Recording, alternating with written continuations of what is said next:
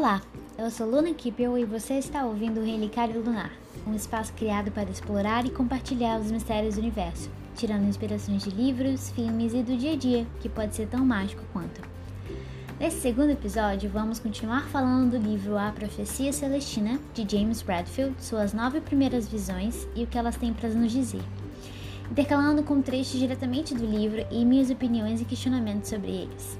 Então lembre-se, leve o que ressoar, deixe o que destoar. Vamos lá?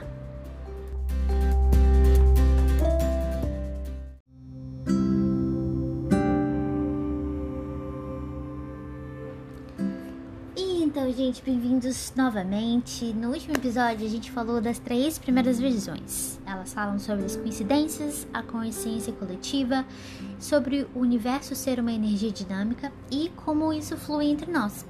E hoje falaremos da quarta, da quinta e da sexta visão. O episódio é um pouquinho longo, tá? Então eu vou dividir ele em duas partes, pelo menos.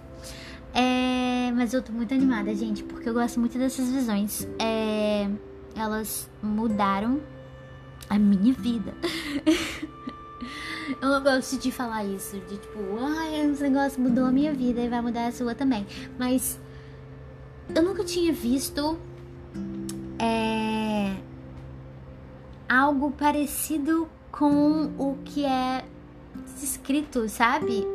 Nessas visões, ao decorrer dessas visões. O conhecimento que a gente tem depois de entender a quarta, quinta e a sexta visão, se você realmente conseguir aplicar na sua vida, eu acho que muda muita coisa.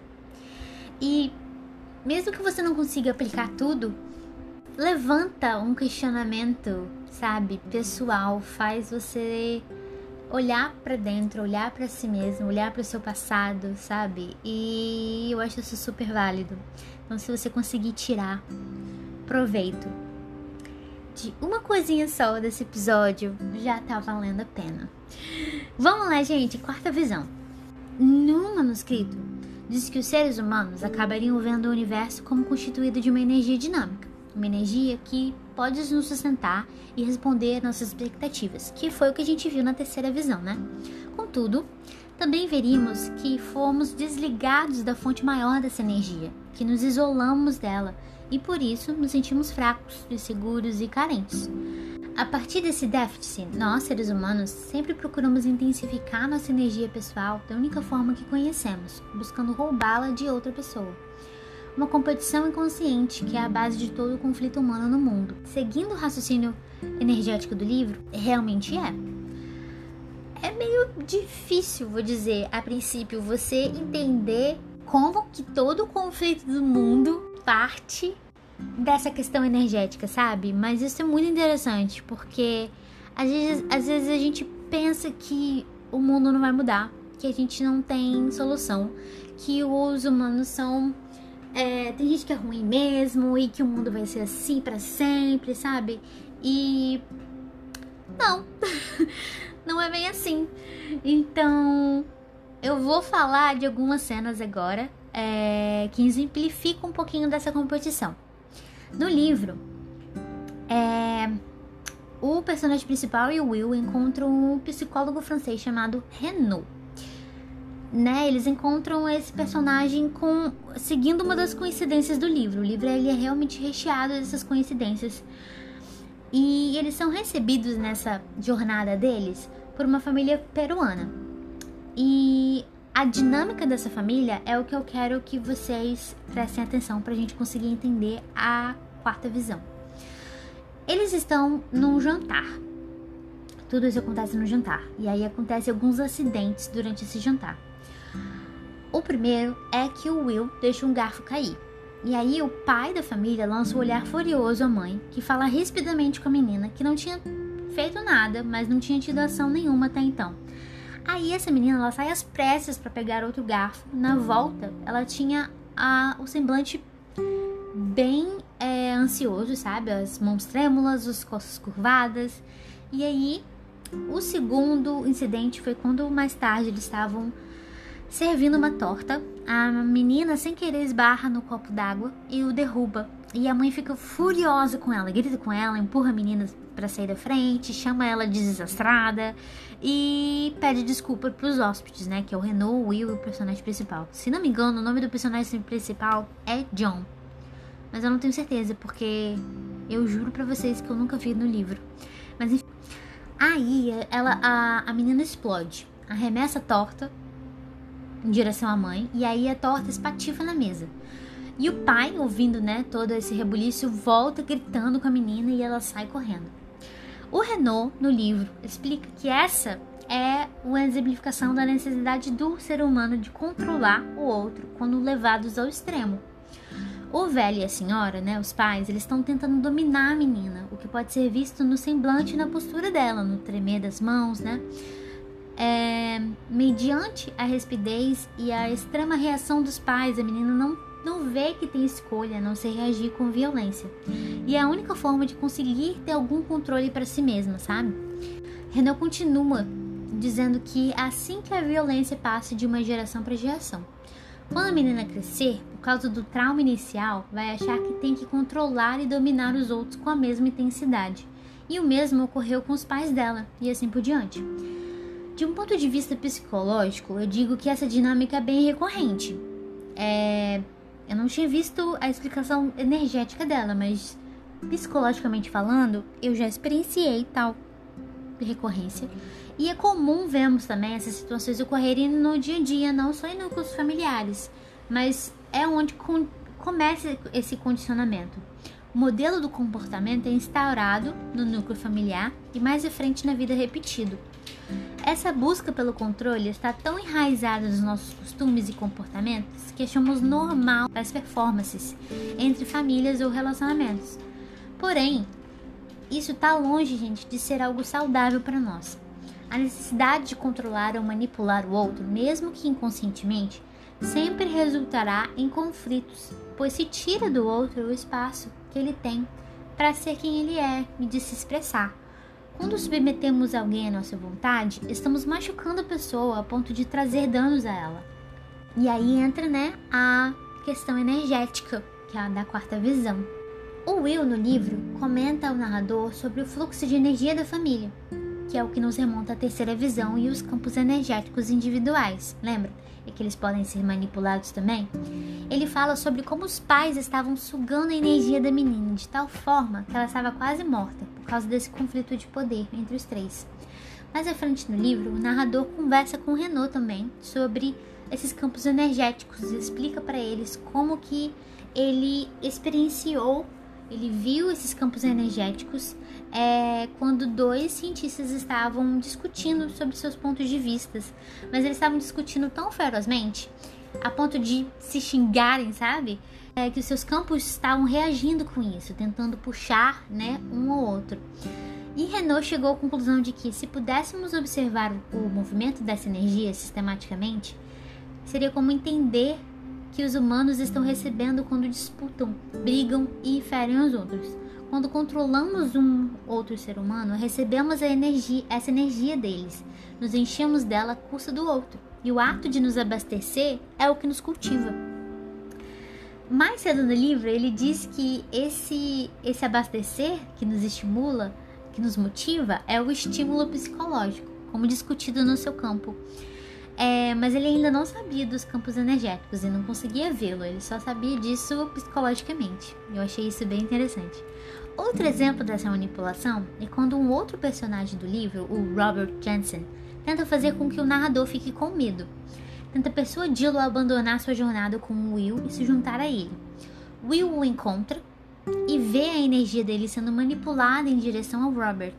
E explica que, quando viu os cientistas discutindo antes no instituto, se tivesse visto algum deles vencer, ou seja, convencer o outro de que estava certo, teria visto a energia do perdedor fluir para o vencedor, deixando o derrotado se sentindo esgotado, fraco e meio confuso, como a menina na família peruana, e como o próprio narrador se sentiu enquanto conversava com Robert, sem reação, se sentindo, uh, sentindo a ansiedade vir à tona e sem conseguir responder, totalmente drenado e dominado por Robert energeticamente.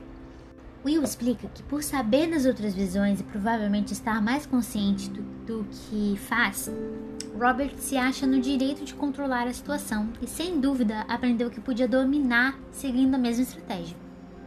Primeiro, finge ser amigo da gente, no caso do narrador, dizendo que ele estava em perigo e só queria ajudar, quando na verdade estava minando a confiança que ele tem em seu próprio caminho até a passar a se identificar com o dele e assim o controla.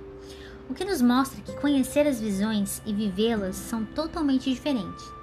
Ele sabia das outras primeiras visões, mas não evoluiu além da terceira, não as internalizou, sabe? Pois se tivesse, saberia que não seria necessário fazer isso para ganhar energia, que entenderemos melhor nas próximas visões, e essas estratégias são explicadas melhor na sexta visão. Outro ponto interessante nisso é o vício que certas pessoas têm nessa troca. Provavelmente o Robert tinha também. E acredito que pessoas em papéis de liderança tenham e que talvez demanda mais trabalho consciente de conexão da parte deles para deixar de manipular as pessoas por energia. Mas o uso dessas estratégias é inconsciente na maioria das pessoas, porém, sem dúvida presente. O que a maioria das pessoas sabem é que se sentem fracos e quando controlam os outros se sentem melhor. Porém, o preço disso é pago pelo outro. A maioria das pessoas passa a vida inteira numa caçada constante por energia. Às vezes encontramos alguém que as concede energia voluntariamente, mesmo que por pouco tempo, nos faz sentir bem e confiantes e pensando com clareza. Porém, a maioria das pessoas não consegue continuar cedendo energia assim, principalmente sem retorno, sem estar tá, sem tá conectado com a fonte. E segundo o livro, é por isso que a maior parte dos relacionamentos acaba virando disputas pelo poder. Então, sabemos que a terceira visão nos mostra como o mundo físico é, na verdade, um vasto sistema de energia e que agora a quarta visão indica que há muito tempo nos competimos inconsciente pela única parte dessa energia que está disponível facilmente a nós, a que flui entre as pessoas. E esse conflito é e sempre foi o conflito original. Desses conflitos de família, empregos, até guerras entre países é o resultado dessa sensação de insegurança e fraqueza e da necessidade de roubar energia para se sentir bem. A chave para esse conflito está na quinta visão,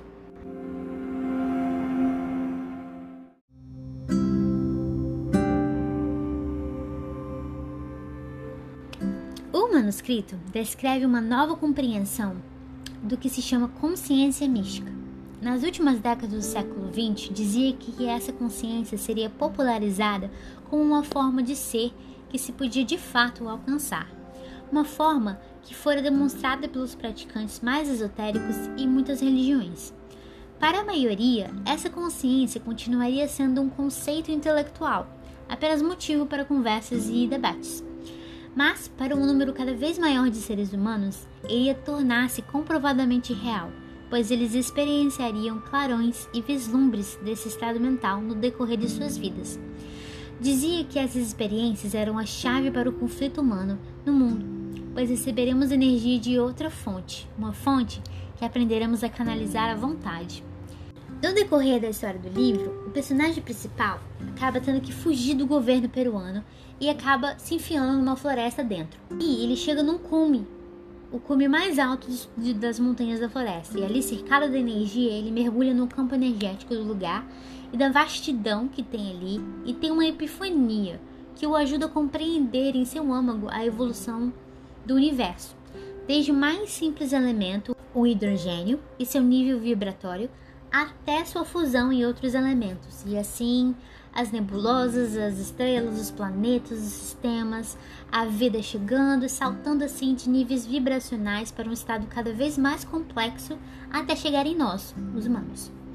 Sua epifania o ajudou a compreender que a evolução não acabou e se estenderia ainda mais na vida humana. Estava relacionada à experiência da primeira visão, as coincidências. Algo nessa conexão nos levava para frente e criava uma vibração mais alta que impelia também a uma evolução. Contando sobre a sua experiência para o padre Sanches, ele disse que sentiu uma ligação eufórica com tudo, uma espécie de confiança e segurança, como se sentisse todo o universo. E ele mesmo fosse apenas o olho, como se seu corpo estivesse expandindo totalmente. Mas assim que acabou, queixou-se da dificuldade de reconquistar tal estado de consciência. Falando da experiência para o padre Carl enquanto Sanches estava fora, eles chegaram à conclusão de que a sensação predominante dessa experiência era o amor. O estar ligado, a conexão que sentia, era nada mais que amor. Enquanto eles estavam comendo, o padre comentou que a comida é apenas o primeiro passo para aumentar essa energia e a forma base de nós ganharmos energia. Depois, você se torna mais sensível à energia em tudo e aprende a absorvê-la sem comer nada. Segundo ele, tudo em volta de nós, e eu acredito também, é energia. Tudo tem energia, mas cada coisa tem sua forma própria, especial. Por isso é que alguns lugares desenvolvem mais energia que outros, depende da forma é, que a gente se adapta à energia do lugar. Para isso, ele diz, a gente tem de estar aberto, se ligar, usar o senso de apreciação, como nos campos visuais, mas a gente dá esse passo a mais para ter a sensação de estar pleno. Ele explica para o personagem principal como se conectar a essa energia e faz conexão à sua epifania também. Diz que o amor é o segredo, amor puro, amor condicional. Não forçando um estado de amor, mas sim deixando que o penetre. Fazer isso, você tem que pôr a sua mente em posição. Lembrar como era a sensação que teve e trazer ela à tona, como uma meditação. Isso partindo da epifania, da experiência que ele teve, ou qualquer outra experiência, acredito eu, às vezes as pessoas conseguem atingir tais estados com a ayahuasca, com LSD, com cogumelos. Então, a epifania que ele teve foi induzida pelos campos energéticos da Floresta Virgem lá do Peru, sabe? Você conseguir ir lá para Machu Picchu tiver uma epifania assim, você me fala. Eu tive algo parecido usando a medicina da ayahuasca.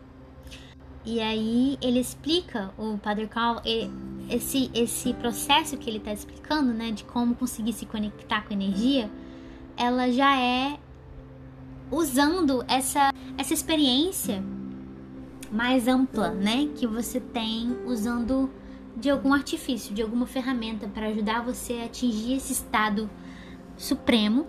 E aí depois você consegue atingir ele por conta própria. Então você começa olhando para o redor, para o seu redor, e tenta ver se algo salta aos seu, seus olhos, uma flor, uma árvore, um bichinho, e admira a sua forma, a sua presença.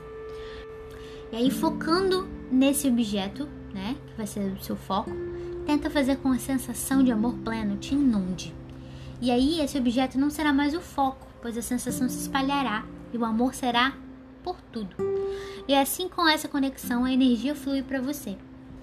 Você já deve ter experienciado algo assim, sabe? Mesmo que inconsciente, mesmo que você não tenha feito uso da medicina da ayahuasca ou LSD, cogumelo. É, a gente consegue experienciar isso na natureza vendo uma floresta, um campo de flores ou a vista de um lugar muito alto, nascer do sol. Desculpa os meus gatos, gente, mas eles estão encapetados hoje. Eu me senti assim quando eu vejo as nuvens do crepúsculo, sabe? Quando elas ficam laranja ou rosa. É um espetáculo, eu amo aquelas nuvens. Eu nunca entendi o como, o porquê eu me sentia tão bem, sabe? Tão. tão bem, era tão bom é, eu costumava pensar comigo que era o universo, sabe? Me dando um presente, um meu pequeno milagre. Porque era assim que eu me sentia abençoada, sabe? Não importava o que estivesse acontecendo, tudo ficava melhor quando eu via aquelas nuvens. E elas duram bem pouquinho, né? Porque eu, é bem no, no, no pôr do sol, então o, o sol tem que estar num ângulo bem certinho pra, né? é, bem angular assim a luz para bater nas nuvens e deixar elas com aquela cor linda, maravilhosa. E, e elas duram apenas alguns minutinhos no máximo, sabe? Mas o efeito que permanece em mim se estendia, sabe? E aí hoje eu sei que é o amor universal, esse amor pleno que o livro fala. Então, é nesse estado que a gente pode mandar energia de volta, sabe? Quando a gente se conecta com esse amor pleno, esse amor universal que eu também chamo de força, que nem no Star Wars. É, e a gente deixa ela inundar a gente, esse, essa sensação. E aí a gente pode mandar essa energia de volta. E o livro fala que quando apreciamos a beleza e o aspecto único das coisas, recebemos essa energia. E quando chegamos no nível de amor, podemos mandar essa energia de volta, é só desejar, é intuitivo. O padre diz também que as experiências místicas, como a epifania do narrador ou a ayahuasca, são momentâneas, mas elas são uma abertura, como se fosse um portal, uma visão de um caminho novo. O que é preciso fazer é experienciar essa energia por si só.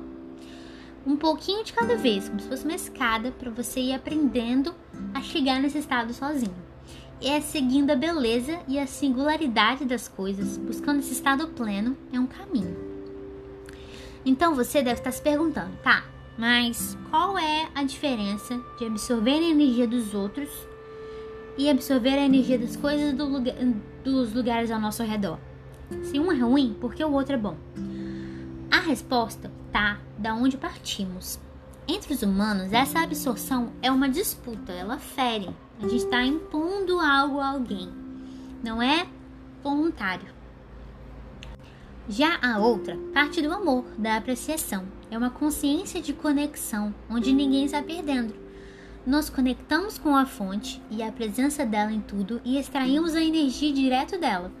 Quando dizem que o universo nos dá tudo que precisamos, não foi à toa, viu? E aí, o papel do amor, diz o padre Carl, foi mal compreendido durante muito tempo. O amor não é uma coisa que devemos fazer para ser bons ou tornar o mundo um lugar melhor, por alguma abstrata responsabilidade moral ou porque devemos desistir do nosso hedonismo. Se ligar na energia provoca emoção, depois euforia e depois amor. Encontrar bastante energia para conservar esse estado de amor, sem dúvida, faz bem ao mundo, porém, mais diretamente, faz bem a nós. É a coisa mais hedonista que podemos fazer. E sem dúvida, se você pensar, não é? E está oculto em muitos dizeres populares que a gente tem no nosso dia a dia. Você tem que amar, não sei bem se é dizeres populares, mas frases, né? De, o senso comum. Você tem que amar a si mesmo para amar o próximo. Você precisa primeiro se ajudar para ajudar o próximo. Você tem que entender a cura para curar os outros. E enfim, é a mais pura verdade, não é? Você tem que sentir e manter esse estado para propagá-lo. Uma parte interessante desse processo é como isso faz parte da evolução. Segundo o Padre Sanches, o narrador teve uma experiência mística que lhe permitiu ver brevemente a magnitude da energia que a gente pode obter. Mas esse estado é como saltar à frente de qualquer outra pessoa e vislumbrar o futuro. Não podemos mantê-lo, lembra? Assim que tentamos conversar com alguém que atua numa consciência normal ou tentamos viver no mundo, né, no dia a dia que existe conflito, somos rechaçados desse estado avançado e recaímos nos níveis antigos do nosso ego. E então, trata-se de reconquistar lentamente o que vislumbramos, um pouco de cada vez, e iniciar a marcha de volta àquela consciência suprema. Lembra da escadinha? Mas para fazer isso, a gente tem que aprender a nos inundar conscientemente de energia, pois essa energia acarreta as coincidências, e as coincidências nos ajudam a concretizar um novo nível base permanente. Quando ocorre alguma coisa além do acaso que nos leva adiante em nossas vidas, nós nos tornamos pessoas mais atualizadas, nos sentimos como se estivesse atingindo o que nosso destino nos levou a tornar. Quando isso se dá, o nível de energia que trouxe as coincidências para começar se instituiu em nós. Podemos ser derrubados dele e perder energia quando temos medo ou estamos fora de alcance. Mas esse nível de energia serve como um novo limite externo, que pode ser readquirido com muita facilidade. Nós nos tornamos uma nova pessoa. Existimos no nível mais alto de energia, um nível maior de vibração. Nós nos enchemos, crescemos enchemos e crescemos de novo. E assim que nós humanos continuamos a evolução do universo para uma vibração cada vez mais alta. A evolução tem se desenvolvido inconscientemente por toda a história humana. E isso explica porque a civilização avançou e porque os humanos ficaram maiores, vivem mais tempos e assim por diante. Mas agora, porém, estamos tornando essa evolução consciente. Porém, para entrarmos em contato com a energia em base permanente, e cadenciar as coincidências para elas nos guiarem, precisamos transpor um obstáculo que é explicado pela sexta visão. Temos de enfrentar a nossa maneira particular de dominar os outros por energia.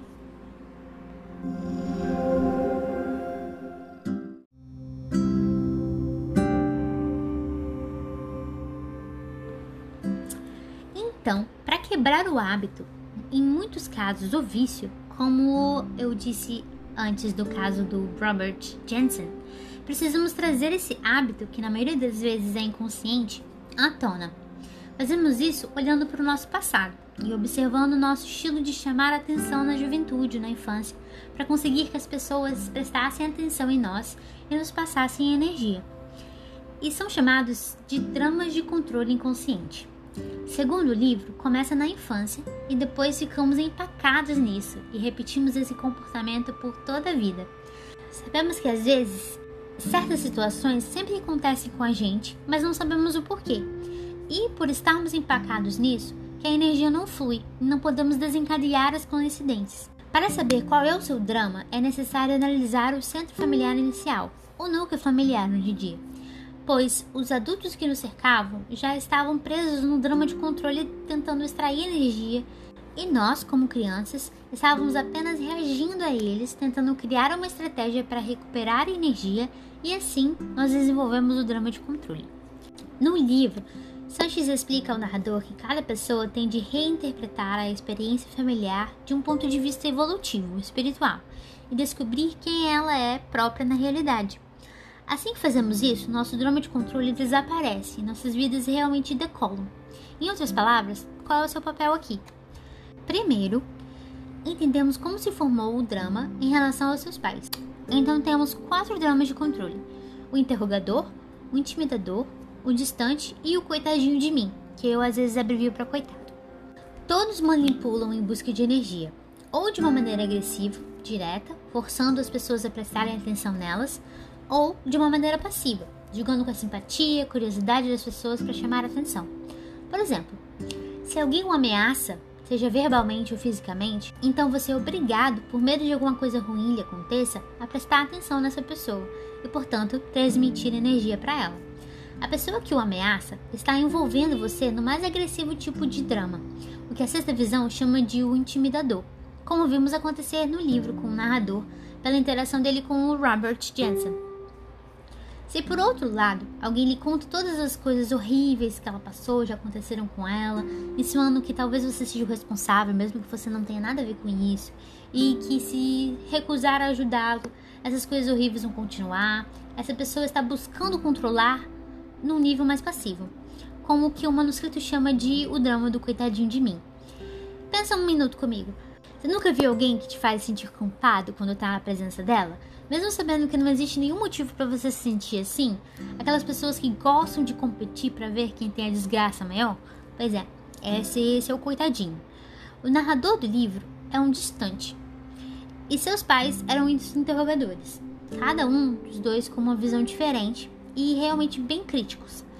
E fez assim com que o narrador se tornasse vago e distante para evitar conflitos diretos, tentando dizer as coisas de um modo bem elusivo chamasse atenção, deixasse a pessoa intrigada, mas não ao ponto de revelar muito para gerar crítica dos pais.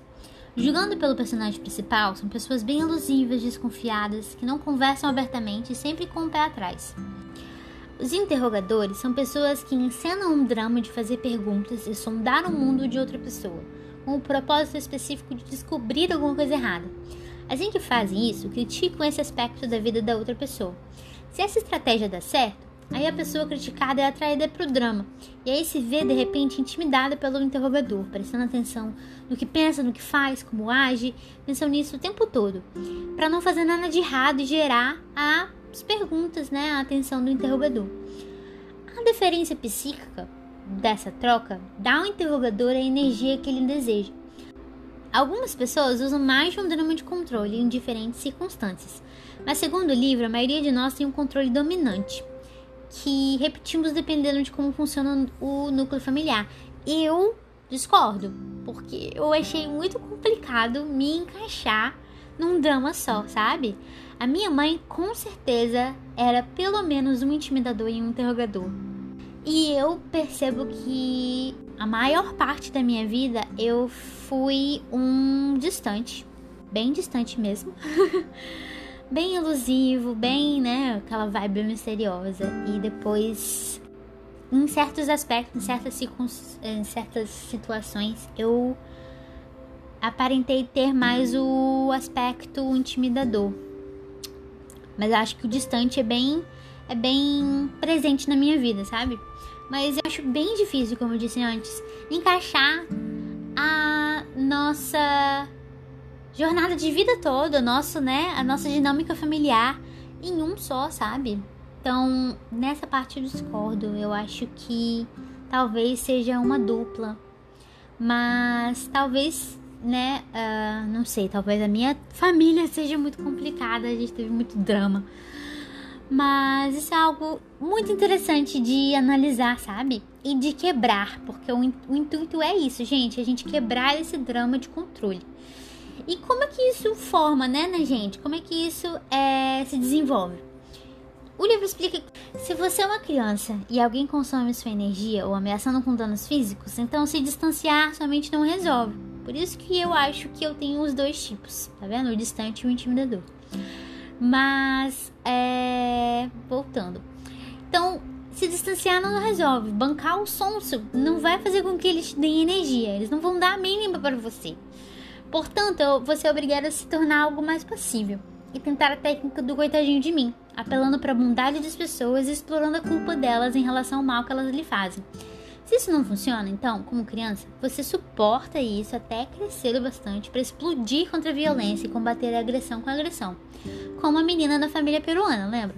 Que no decorrer da sua vida pode vir a ser um intimidador, emulando o comportamento experienciado pelos pais, que foi o que aconteceu comigo, infelizmente. Agora, o interrogador se forma quando os membros da família estivessem ausentes ou ignorassem, porque estavam preocupados com as carreiras, o trabalho ou algo assim, sabe? Representar o distante não ia chamar a atenção deles, nem o coitadinho de mim, não reparariam.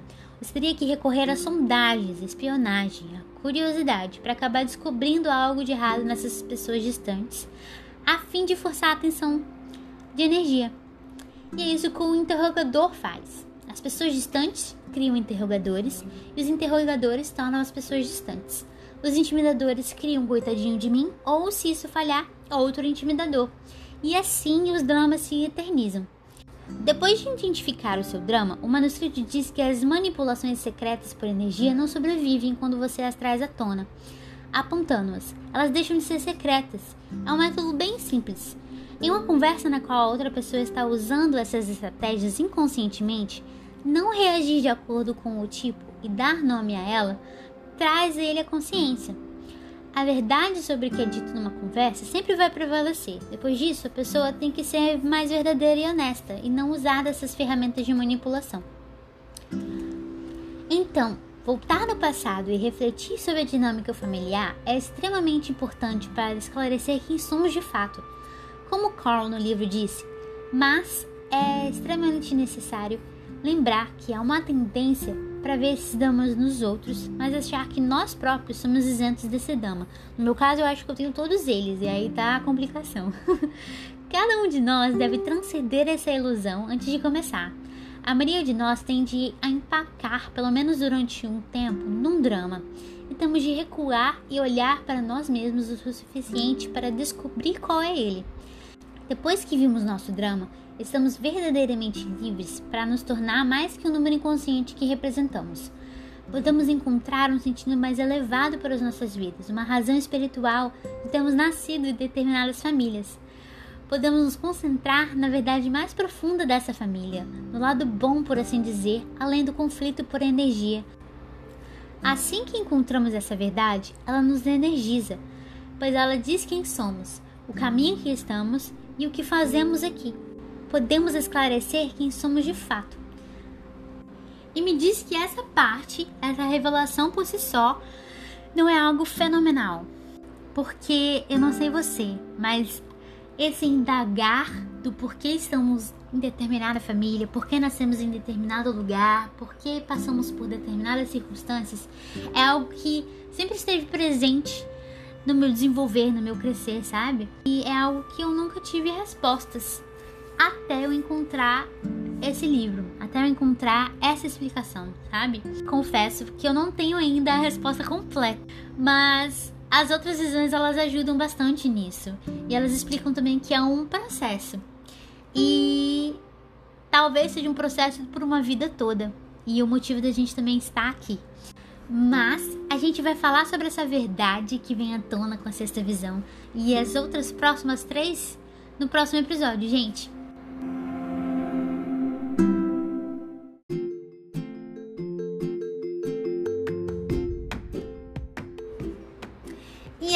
Pessoal. Muito obrigada por ouvir. Continuaremos a explorar as visões no próximo episódio. E se você tiver alguma pergunta ou se já souber qual é o seu drama de controle, comenta lá no Instagram para dividirmos nossas reflexões.